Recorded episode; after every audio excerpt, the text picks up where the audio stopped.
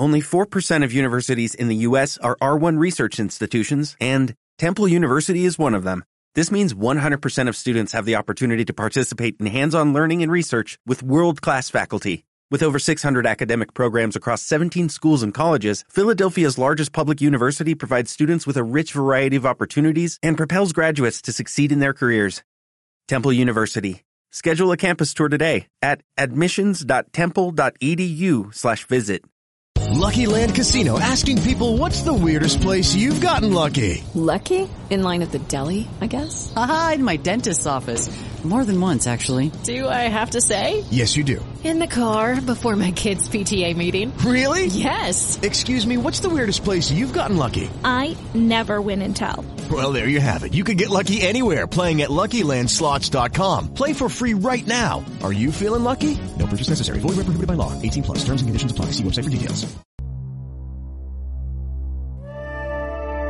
Equilibrio entre alma, mente y cuerpo. Bienvenidos a Sanamente, la cita con el bienestar. Dirige Santiago Rojas.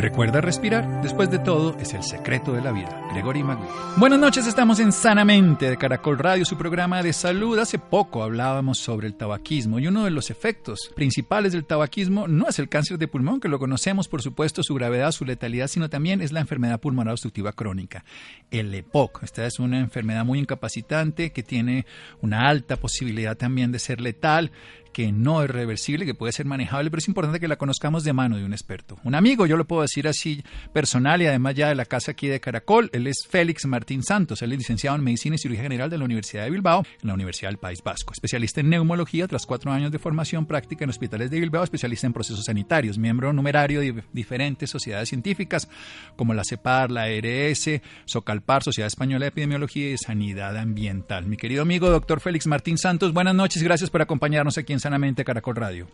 Eh, buenas noches, eh, querido doctor. Un placer estar aquí de nuevo, ya la cuarta vez.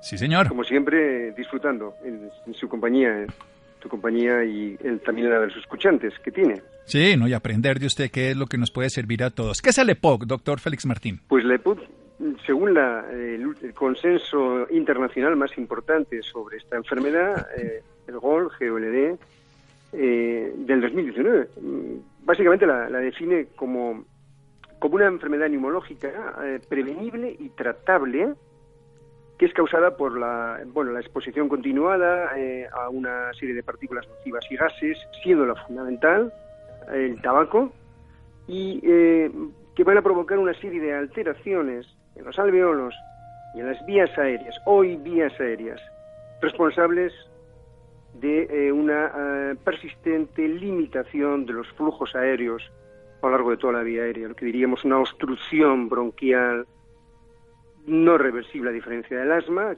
que también va a dar lugar a los síntomas característicos de esta enfermedad, tos, expectoración, presión, dificultad respiratoria, disnea, etcétera. Y que además tiene una gran comorbilidad.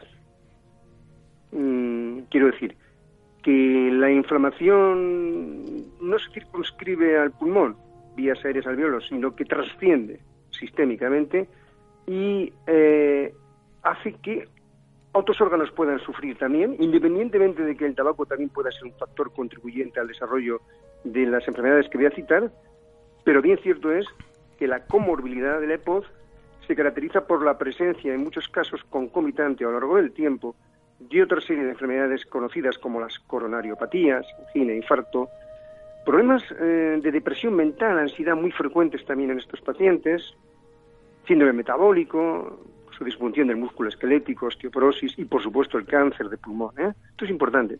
Eh, el tabaco, claro que puede producirlas, pero estamos observando que la inflamación que subyace, en, las, como decía, las vías aéreas y alveolos, uh, no se queda ahí, parece que se extiende sistémicamente y hace que otros, eh, como decía, órganos sufran también. Comorbilidad de la, de la POD que comporta también una alta mortalidad, eh, al igual que las exacerbaciones. Pero bueno, de entrada, eh, como concepto, eh, creo que está bien, ¿no? Sí, por supuesto, es una enfermedad prevenible y tratable. Esto es muy importante. Lo primero, prevenible, sé que podemos hacer, vamos a hablar más adelante de eso. Tratable, porque es no reversible, no como el asma, que sí es reversible, y donde la exposición a estas partículas aéreas y de gases, obviamente en este caso el tabaco, pero probablemente otras también, en ciertos lugares, por ejemplo, aquí se hablaba mucho de la leña cuando se cocinaba. Yo creo que ya en Europa no se hace, pero aquí en Colombia se hacía. Y limitan los flujos aéreos. Lo grave es que no reversible, produce tos, dificultad para respirar, inflamación y otras enfermedades que pueden ser cardíacas, depresivas, metabólicas osteoporosis y el mismo cáncer. ¿Qué tipo? Porque nosotros hablamos de que la primera causa de muerte en el mundo es la cardiovascular, la segunda es el cáncer. ¿Dónde está ubicada el EPOC?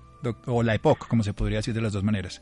Pues es que antes hablábamos en el 2010 de la OMS hablaba de que para el 2030 iba a ser la cuarta causa de muerte, luego la carga global de enfermedades que se publica en el Lance hace un par de años se hablaba de que ya era la segunda causa de muerte en el mundo, la EPOC.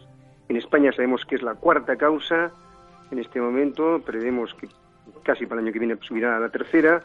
O sea que básicamente después de los procesos cardiovasculares, eh, tumorales globalmente, eh, tenemos ya la EPOZA ahí eh, a punto de caramelo para incordiar la vida de muchas personas. Pues, Enfermedad prevenible y tratable, efectivamente. Eso es lo que hay que hacer. Vamos a hacer un pequeño corte aquí en Sanamente de Caracol Radio con el doctor Félix Martín Santos. Síganos escuchando por salud. Ya regresamos a Sanamente.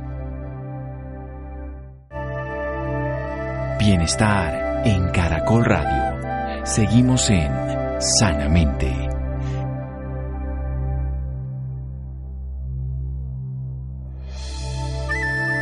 Seguimos en Sanamente de Caracol Radio. Félix Martín Santos es nuestro invitado esta noche, licenciado en Medicina y Cirugía General de la Universidad de Bilbao en el País Vasco. Él es médico neumólogo. Él es miembro numerario de muchas sociedades científicas europeas y en este caso específicamente de su zona donde vive, está en España, hoy está en un, sitio muy bello que estuve visitando hace poco que pasa por ahí el camino de Santiago, la ciudad de Burgos, con una catedral maravillosa, hermosísima, comiendo en un restaurante delicioso, aquí con el señor invitado esta noche, el doctor Félix Martín Santos. Nos estaba hablando de los parámetros de esta enfermedad que GOL, GOLD, lo determina como una enfermedad prevenible y tratable. La EPOC. Es una enfermedad prevenible. Insisto esto porque podemos hacer mucho para evitar lo tratable cuando ya no se puede recuperar, porque este flujo aéreo que está obstruido por los gases, por los irritantes, es no reversible y se caracteriza por tos, por dificultad para respirar, por inflamación crónica que se asocia a otras enfermedades como las cardiopatías, como el cáncer, como enfermedades degenerativas, incluso óseas. ¿Cómo lo podemos diagnosticar? ¿Cómo es la forma en que se diagnostica esta enfermedad para saber que una persona que tiene tos o que tiene dificultad, dificultad respiratoria tiene esta enfermedad?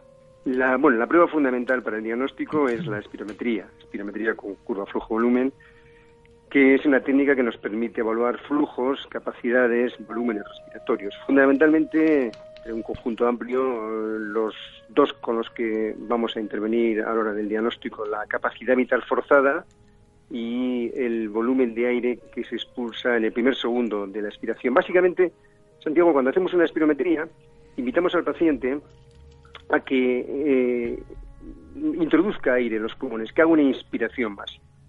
A continuación, eh, le rogamos que introduzca en su boca una boquilla conectado un aparato, un neumotacómetro, para que eh, expulse fuerte y rápido todo el aire que ha acumulado previa. 4, 5, 6 segundos, 7 segundos. Posteriormente puede de nuevo inhalarlo de manera que vamos a ver una curva de expiración y otra de eh, inspiración, pero la primera es la crucial, ¿no? Entonces, mm, todo el volumen de aire que expulsa y que moviliza es la capacidad vital forzada. Y el que elimina en el primer segundo es el BENS, castellano, volumen expiratorio máximo, primer segundo, en inglés, FET1. Bien. Y los vemos, y los vemos en el ordenador, los vemos inmediatamente. ¿Cómo diagnosticamos valorando estos parámetros eh, la EPOS? Bueno, lo que decimos es que hay que demostrar que hay una obstrucción bronquial. Y la obstrucción bronquial se detecta cuando observamos un cociente entre el FET1 partido a capacidad vital forzada por debajo del 70%.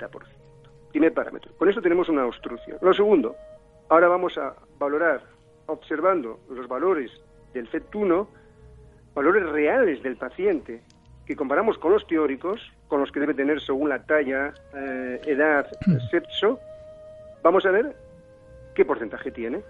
Y de esta suerte podemos afinar. y decimos, mira, eh, obstrucción ligera, GOLD 1, pues cuando este efecto 1 es igual o superior al 80% del teórico. El 2, moderado, pues entre el 50 y el 79% del teórico.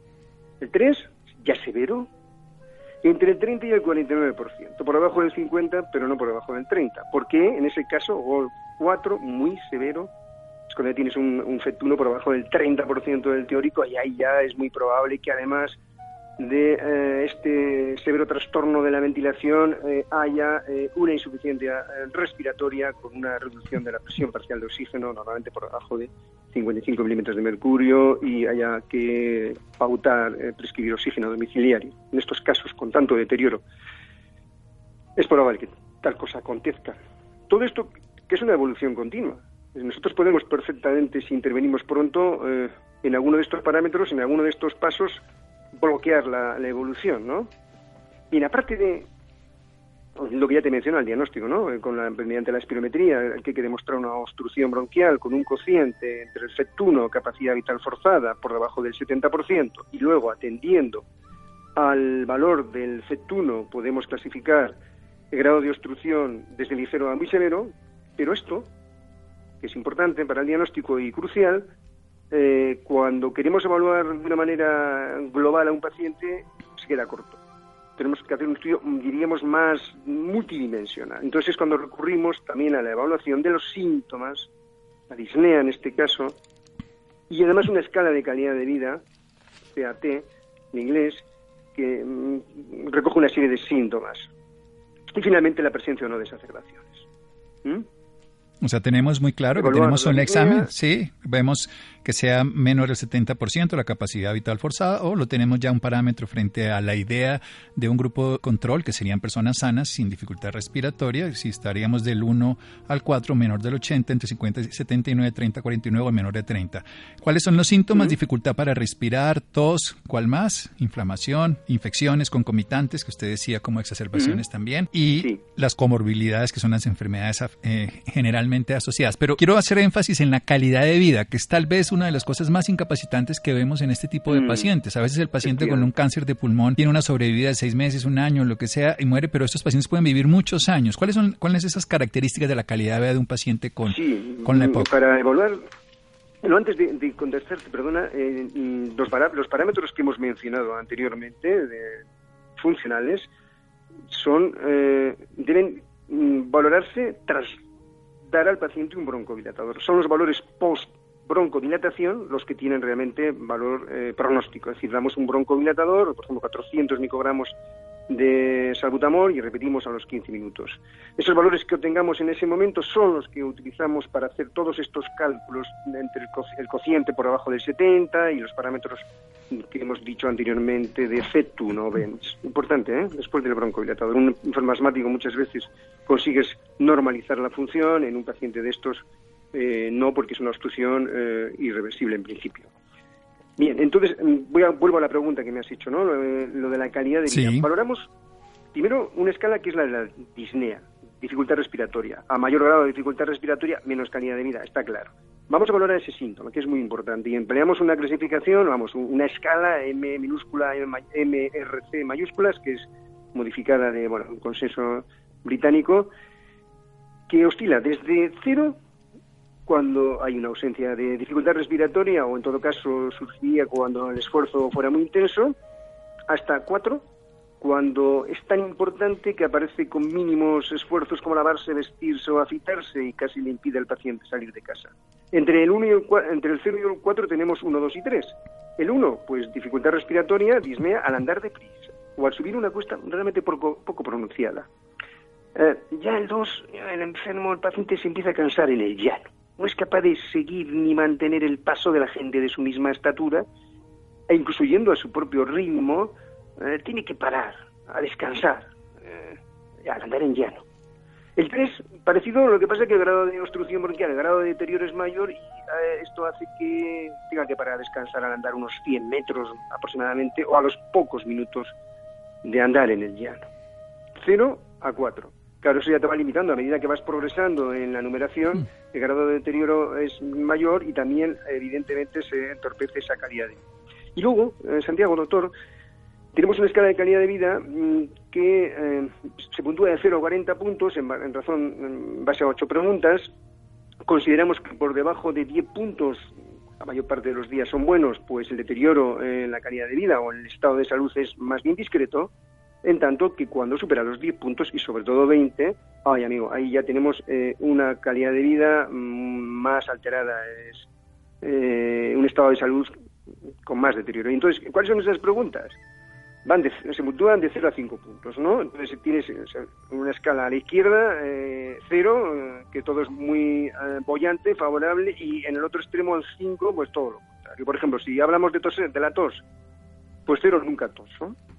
Cinco, siempre estoy tosiendo. Buscamos, por ejemplo, otro. Eh, no me siento limitado para realizar actividades domésticas, evidentemente cero. Todo lo contrario, me siento muy limitado para realizar actividades domésticas, cinco puntos. Duermo sin problemas, cero puntos. Uno, dos, tres, cuatro, cinco, al que pone cinco será, tengo problemas para dormir debido a mi problema respiratorio.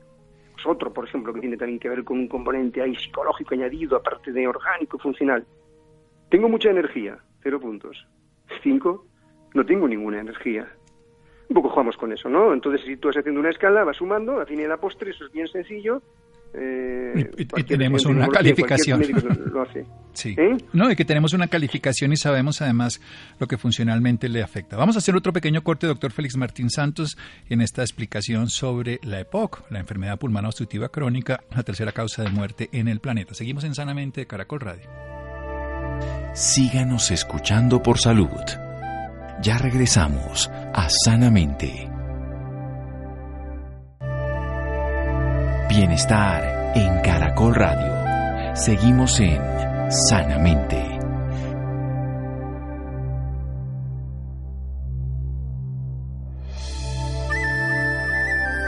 Seguimos en Sanamente de Caracol Radio, una enfermedad prevenible y tratable, sin embargo no reversible por una exposición a partículas y a gases, generalmente del tabaquismo, aunque también puede ser a través de la leña o de la contaminación ambiental. La OMS nos habla cerca del 8% de las enfermedades en el planeta que generan muerte y pueden estar relacionadas con la contaminación ambiental, o sea que no es nada despreciable.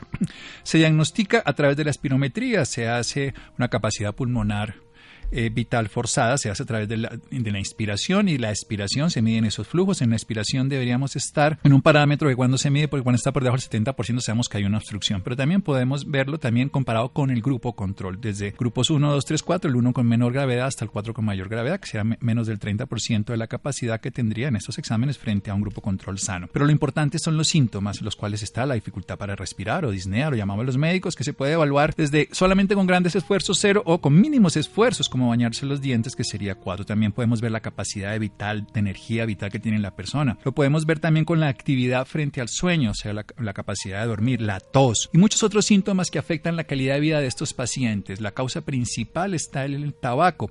Pero, ¿qué podemos hacer frente a esta enfermedad? Hablemos un poquito también de la historia natural de la enfermedad para llegar a la prevención primaria, que es lo más importante, y la secundaria cuando ya existe la enfermedad. Doctor Félix Martín. Sí, esto es muy bonito. En lo de la historia natural, Hace ya 50 años, Fletcher y Peto hicieron unos estudios extraordinarios con una muestra muy importante de personas, eh, fumadores unos, otros no fumadores, y lo que ellos pretendían ver era eh, el grado de pérdida de función, en este caso FET1, el que hemos dicho antes, a lo largo de la vida. ¿Cuánto se reduce anualmente? Más o menos, ¿no?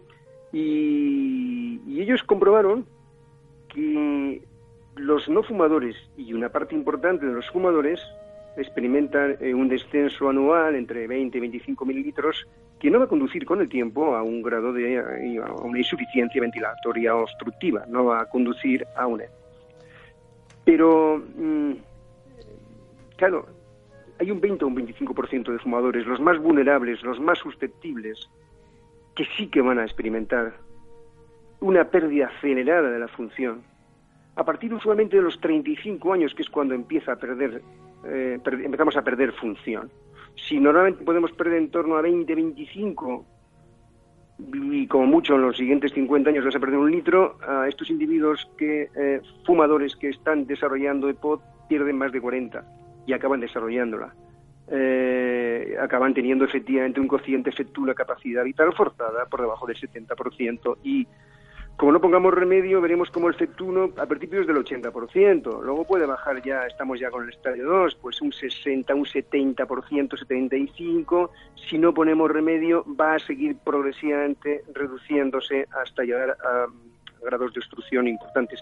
Y claro, estos grandísimos profesionales insistieron mucho en que todo fumador, en torno a 40 años o antes, debería someterse a una espirometría, a hacer espirometrías a menos anuales, a, fin de observar eh, si estaban o no desarrollando una, eh, una.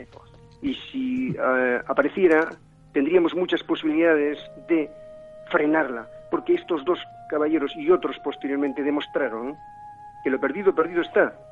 Pero a partir de ahora, si tú dejas de fumar, el deterioro acelerado de la función, no vas a tenerlo. Ahí estamos.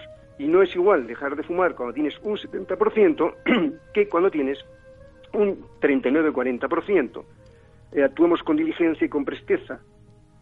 Claro, el problema de Santiago es que es tremendo, ¿no? O sea, en este momento en España el estudio epidemiológico más importante, PISCAN 2, eh, llevado a cabo por la Sociedad Española de Neumología, eh, con más de 10.000 individuos en las 17 comunidades autónomas, está revelando que la prevalencia de POZ en España es de un 10%, más en varones que en mujeres, 16,9% en varones, mujeres 9,5%, pero, y eso es lo que quiero llegar, el 80% no están diagnosticados.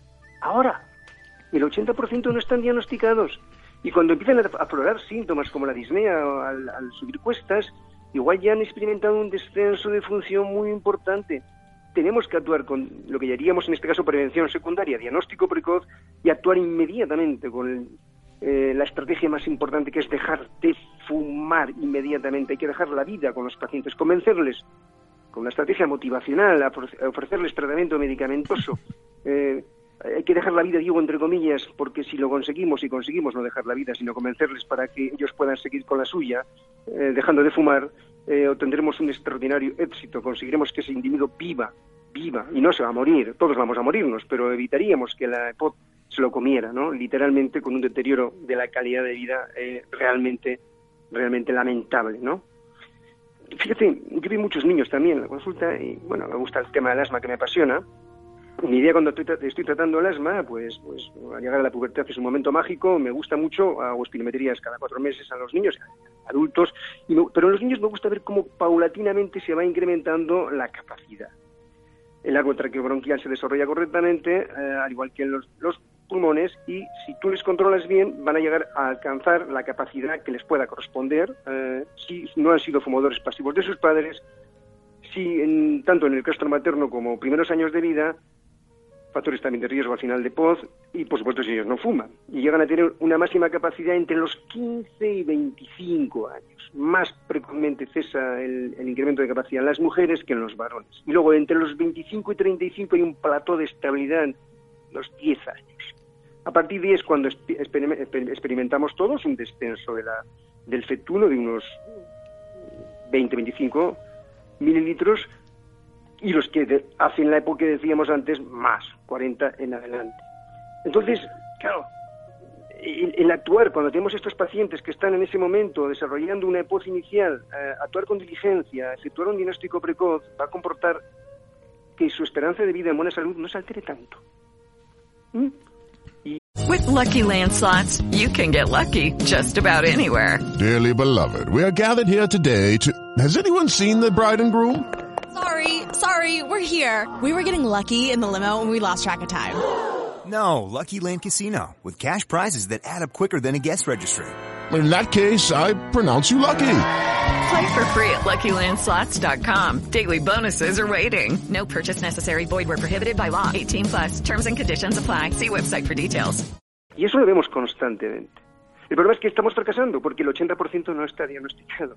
Y es un problema importante, el infradiagnóstico.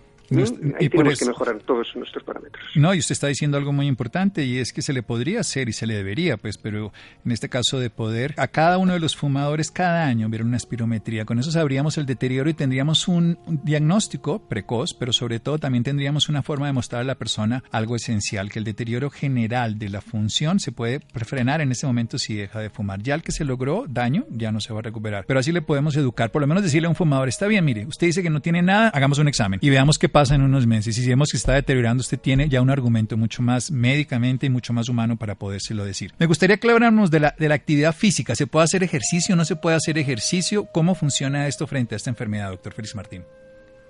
Pues dentro del tratamiento no farmacológico, eh, lo que es esencial, como hemos dicho anteriormente, es que el cese tabáquico, pero es tremendamente recomendable la actividad física eh, regular.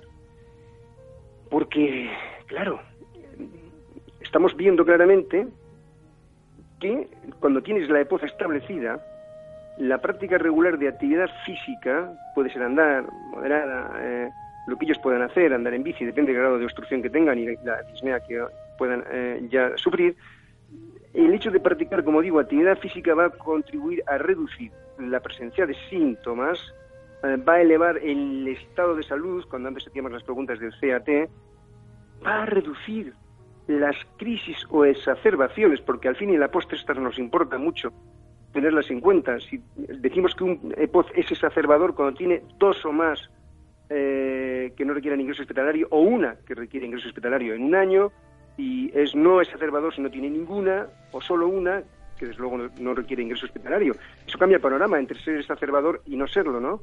Entonces, eh, la actividad física también sabemos que reduce eh, el riesgo de exacerbaciones y tenemos un conjunto importante de estudios científicos que, están avalando esto en los últimos 10 años, básicamente. Claro, el tratamiento farmacológico que damos, broncodilatadores, eh, beta-2 agonistas de acción prolongada, los anticolinérgicos, en algunos casos corticoides inhalados en la EPOZ, pues bien cierto es que también logran eh, significativamente reducir los síntomas, mejorar el estado de salud, la calidad de vida y, y un poquito, un poquito ralentizar la función, ralentizar la pérdida de función anual, cosa que, según el último estudio publicado en mayo del 2009, eh, eh, por dos extraordinarios profesionales, García Mériz y José María Cantó, una muestra representativa de personas con EPOZ, en torno a 78 años de media, con un 52% de CET1, estos observan que también ah, se puede ralentizar la pérdida anual de función. En lugar de perder 45, por ejemplo, eh, se reduce, bueno, pues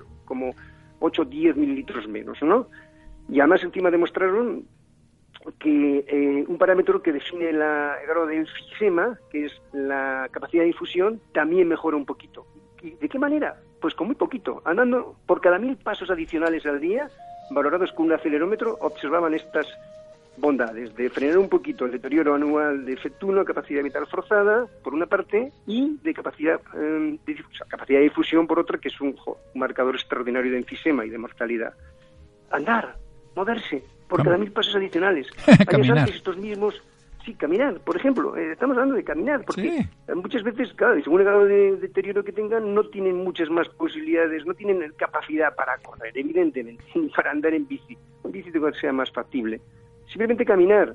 Eh, y además, muchos de estos, en torno a un 60%, según otro estudio, llegaban a hacer lo de las guías, lo de, eh, bueno, pues mire usted, ande 150 minutos a la semana paso ligero, o el que pueda, eh, 150 300 y si es actividad más vigorosa 75, ahí ya les costará más, pero claro, si tú tienes un 70%, yo tengo pacientes con EPOD con un 60% que me hacen actividad física y de verdad, y corren y nadan y andan en bici y suman a la montaña. Viene perterchados con su medicación, y, pero, pero lo hacen, ¿no?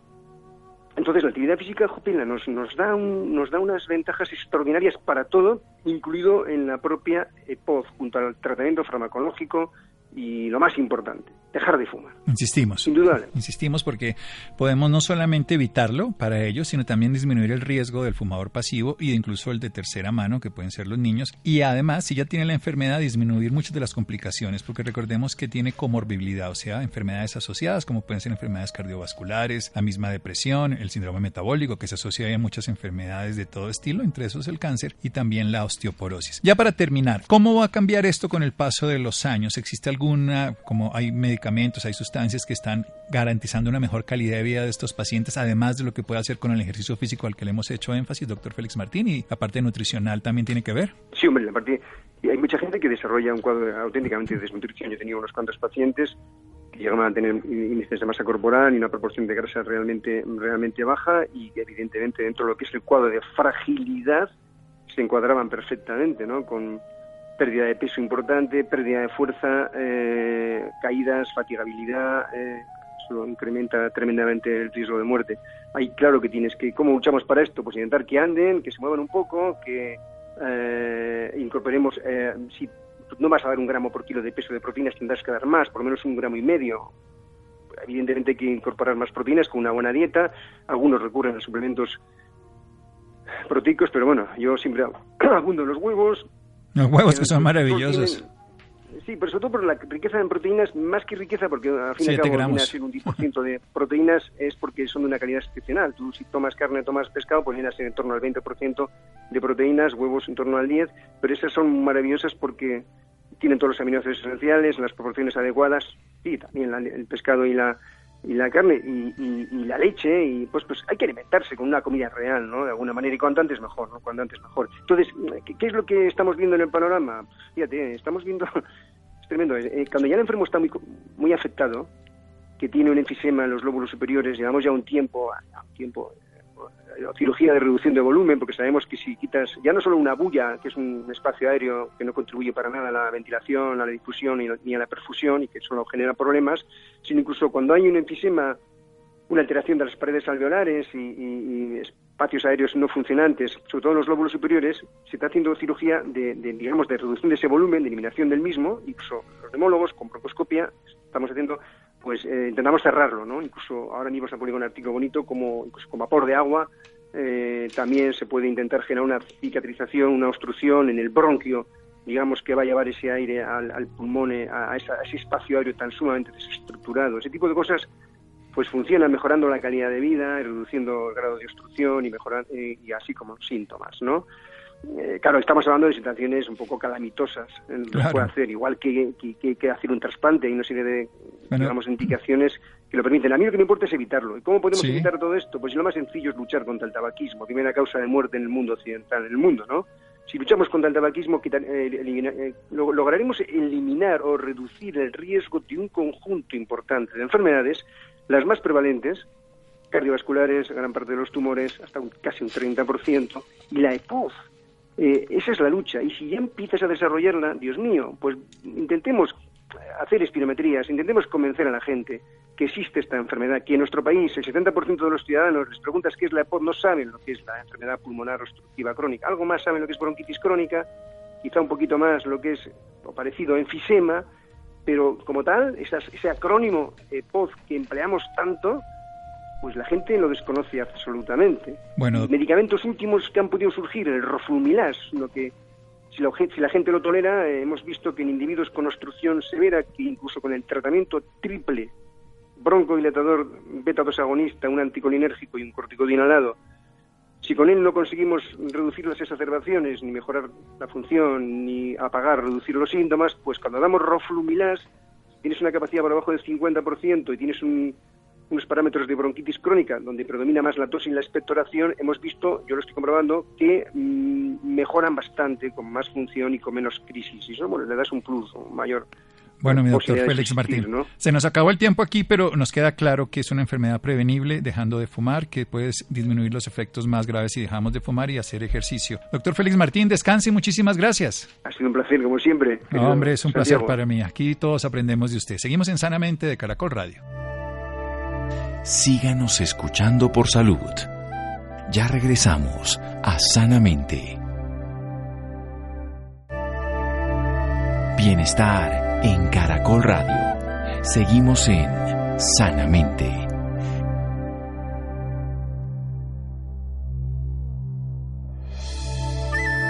Seguimos en Sanamente de Caracol Radio, que hemos dejado atrás el tema del doctor Félix Martín Santos, dejar de fumar lo esencial, hacer ejercicio, pero dejar de fumar en todos los niveles va a llegar a ser útil. Y ahora, cambiando de tema, dolor crónico, ¿qué hacer y cómo manejarlo? De acuerdo con estudios sobre dolor realizados por la Asociación Colombiana, para el estudio del dolor aquí en Colombia, cerca del 47% de la población colombiana presenta dolor crónico. Dentro de los más frecuentes están los dos más conocidos, el de espalda y el de cabeza, por supuesto, pero también hay abdominales, entre otros. Estefanía, buenas noches. Buenas noches Santiago para usted y para todas las personas que nos escuchan a esta hora. El dolor crónico se caracteriza por ser una de las mayores causas de consulta médica y por ello constituye a un problema de salud pública. Un tercio de la población mundial sufre el dolor crónico. El 36% de los pacientes que padecen este tipo de dolor manifiestan ver afectada de manera importante su vida que va acompañada de depresión, ansiedad, disfunción familiar, pérdida del rol llegando hasta ser la segunda causa de incapacidad en personas jóvenes. Para hablarnos más sobre el tema, esta noche nos acompaña el doctor Jairo Moyano,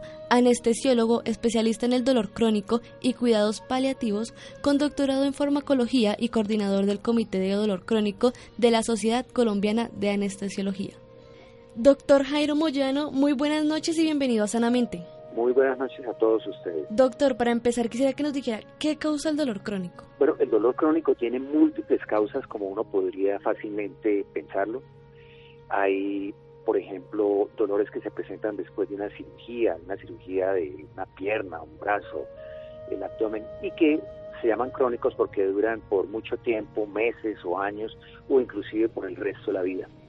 Hay otros dolores que son el producto de infecciones. Por ejemplo, después de un herpes se puede presentar un dolor que se llama una neuralgia, puede durar años.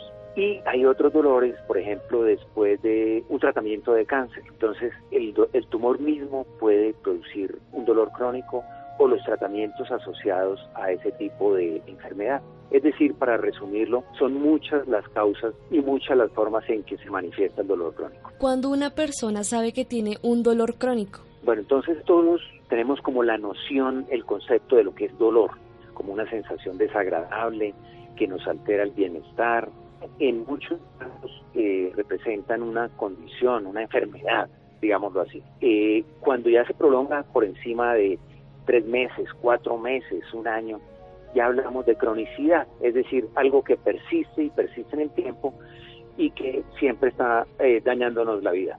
Sí, doctor, y yo quiero que me cuente como cuáles son los dolores más frecuentes en las personas. Bueno, el, el dolor hace parte de, del ser humano, digámoslo así todos los seres humanos vivos tenemos dolor. Y este, con el cambio de las sociedades, con el cambio del estilo de vida, se han ido presentando o cambiando los diferentes tipos de dolor. Por ejemplo, hoy en día que la obesidad es un problema tan alto, eh, la obesidad está asociada a dolor lumbar o dolor de cintura, ¿cierto? El dolor de cabeza que está asociado al estrés, a las malas posturas y por supuesto, el, el, dolor asociado a las enfermedades más frecuentes. Hoy en día, por ejemplo, el cáncer es una condición muy, muy frecuente. Entonces, el dolor por cáncer es una de las condiciones más frecuentes. ¿Y cómo se ve afectado la persona tanto en cuestión del trabajo y emocionalmente? Sí, esa pregunta es muy importante porque el dolor no es solamente una situación de incomodidad, sino que típicamente altera el bienestar de la persona en cuanto a que disminuye su capacidad de trabajo, disminuye su capacidad de disfrutar de los ratos libres. Fácilmente cualquiera de nosotros puede entender que si está en un teatro, viendo una obra de teatro o está en un concierto, oyendo algún grupo musical y al mismo tiempo tiene un dolor de intensidad muy alta, pues se altera necesariamente la, el disfrute de las situaciones. Entonces es en el bienestar individual, en la productividad y por supuesto que nosotros no estamos solos en la vida, sino que formamos, formamos parte de un grupo de trabajo o formamos parte de un grupo familiar y necesariamente involucramos negativamente a las personas que están alrededor de nosotros. Pero hay otra parte más importante eh, en términos nacionales, digámoslo así las personas que tienen dolor crónico consultan una y otra y otra vez al sistema de salud, recibiendo múltiples tratamientos que muchas veces producen más daño que beneficio, requieren muchos exámenes, que todos sabemos que la medicina hoy en día es muy costosa, y por supuesto el nivel de satisfacción es muy bajo. ¿Y es adecuado automedicarse? No, para nada. Uno de los problemas del dolor crónico es que conduce a otros problemas como el que ustedes acaban de mencionar. Automedicarse consiste en tomar medicamentos sin que haya una prescripción o una recomendación médica que esté, digamos que autorizando o dando, dando el, el aval, el visto bueno a esos medicamentos. Entonces, cuando se usa uno en su casa, cuando se los recomienda el vecino o cuando una persona que no es idónea le dice tómese esto, que tal cosa es buena, entonces termina presentando los efectos secundarios muy graves de los medicamentos. En el caso del dolor, por ejemplo, los antiinflamatorios que no son adecuadamente formulados pueden conducir a agravar la hipertensión, una falla cardíaca, un infarto y eh, incrementan necesariamente eh, la, las, eh, la, la, la, morbilidad, o sea, la enfermedad, la estancia hospitalaria, etc. Entonces, la, la automedicación es uno de los puntos en los cuales no hay que caer. ¿Cómo hacemos para evitarlos? Entonces, lo primero que hay que tener en cuenta es que, en términos generales, el dolor es un signo de alarma. En condiciones crónicas ya pierde un poco esa característica pero si el dolor persiste por unos meses, que todos sabemos cómo es nuestro organismo, pues hay que consultar a un médico. Es lo primero que hay que hacer, eh, describirle dónde está el dolor, qué intensidad tiene, qué características tiene y esa historia clínica muy bien hecha, muy bien dirigida, casi siempre nos saca de la duda de qué se trata. Si ya el dolor es muy complejo y requiere otros manejos, pues bueno, hay, hay clínicas de dolor, hoy en día es una forma contemporánea de atención médica que puede eh, realmente reducir el, el, tiempo de, el tiempo de dolor, el reducir los costos implementados para tratar el dolor y los resultados probablemente sean mejores. Doctor Jairo, ¿existe alguna edad donde se presenten más los dolores crónicos? Sí, como hay muchas condiciones de dolor crónico, entonces cada uno tiene unos puntos diferentes en la evolución personal en las cuales son más frecuentes. Pero digamos que en general las condiciones musculoesqueléticas y articulares degenerativas, eh, o sea, que se presentan con el aumento de la edad, están asociadas a dolor. Entonces el dolor lumbar, el dolor articular, están más frecuentes en eso. Eso no quiere decir, sin embargo, que el dolor lumbar no se presente con mucha frecuencia en los niños. Las, las bolsas eh, o, morrales que llevan al colegio llenos de, de libros eh, eh, se han descubierto como una causa muy importante de dolor lumbar en los niños de primaria.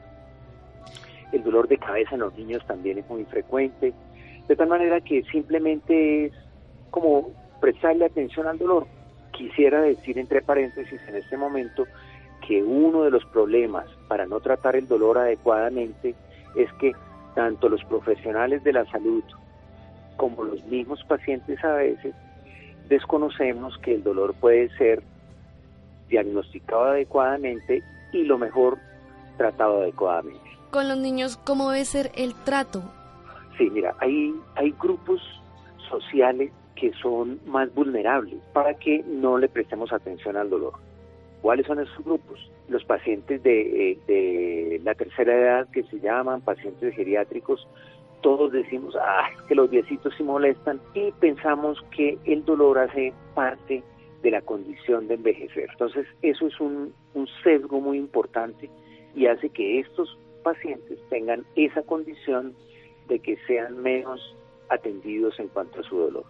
En el otro extremo de la vida, los niños no les creemos. Entonces, ni siquiera les preguntamos o desatendemos sus quejas continuas de dolor. Increíblemente, eh, la, condición de ser hombre o mujer también está asociado a, un mal control del dolor.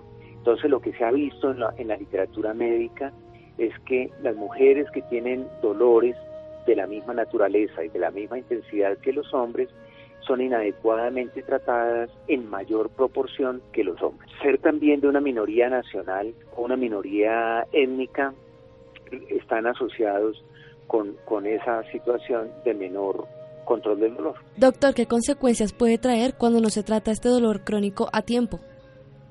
Bueno, si es un signo de alarma temprano de una enfermedad, puede pasar fácilmente desapercibida una, una enfermedad oncológica, por ejemplo ¿cierto? Tumor, en otras palabras. Eh, hay muchas mujeres, por ejemplo, eh, que están en, condición de osteoporosis, o sea, con debilidad de los huesos. Le duelen sus huesos y, la, y el diagnóstico puede retardarse y prevenirse nuevas fracturas si no se presta atención al dolor. Muchos pacientes se quejan de, de condiciones, por ejemplo, graves como aneurismas cerebrales que fueron inicialmente presentes como dolores de cabeza. Entonces el mensaje no es que todo dolor está asociado a condiciones gravísimas o aterradoras, pero sí un, un dolor persistente debe prestársele atención porque detrás de eso puede haber un diagnóstico que puede hacerse más precozmente y puede tratarse más eh, oportunamente. Doctor, ya para terminar, cuando el dolor crónico es tratado, ¿este va a desaparecer por completo? No, hay condiciones en las cuales tenemos que ser absolutamente sinceros con el paciente y decirle que la, la ruta a seguir no es analgésicos, cirugías y ese tipo de cosas para tratar su dolor. Hay momentos en los cuales hay que continuar la vida, el dolor está presente, hace parte y hay que manejarlo. En ese aspecto, por ejemplo, la psicología es una aliada número uno en la cual hay técnicas que ayudan como a distraer la mente del dolor, ¿cierto? Y ayudan a que sea más, más llevadero. Entonces, hay un porcentaje afortunadamente pequeño de pacientes en los cuales la presencia de dolor pues va a estar ahí, no hay nada que hacer, diferente a aceptarlo y modificar las condiciones que potencialmente puedan ser modificables. Doctor Jairo Moyano, muchísimas gracias por esta información y por acompañarnos esta noche en Sanamente. Pues ha sido un gusto y un llamado final para que todo el mundo pues tenga claro de que el dolor es una condición que acompaña al ser humano. El dolor crónico sí deteriora la vida, y si hay opciones de tratamiento eh, para todas las personas que lo padecen. Qué dolor. Bueno, muchas gracias Estefanía. Llegamos al final de Sanamente. Edwin Acosta, muchas gracias. Ricardo Bedoya, Laura, Jessy Rodríguez, quédense con en el camino con Ley Martin. Caracol piensa en ti. Buenas noches.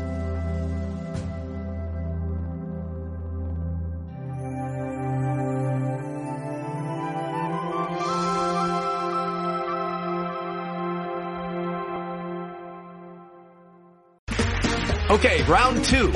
Name something that's not boring. A laundry? Ooh, a book club. Computer solitaire, huh? Ah, oh, sorry, we were looking for Chumba Casino. That's right. ChumbaCasino.com has over 100 casino style games. Join today and play for free for your chance to redeem some serious prizes. ChumbaCasino.com. No purchase necessary. Full prohibited by law. 18 plus terms and conditions apply. See website for details.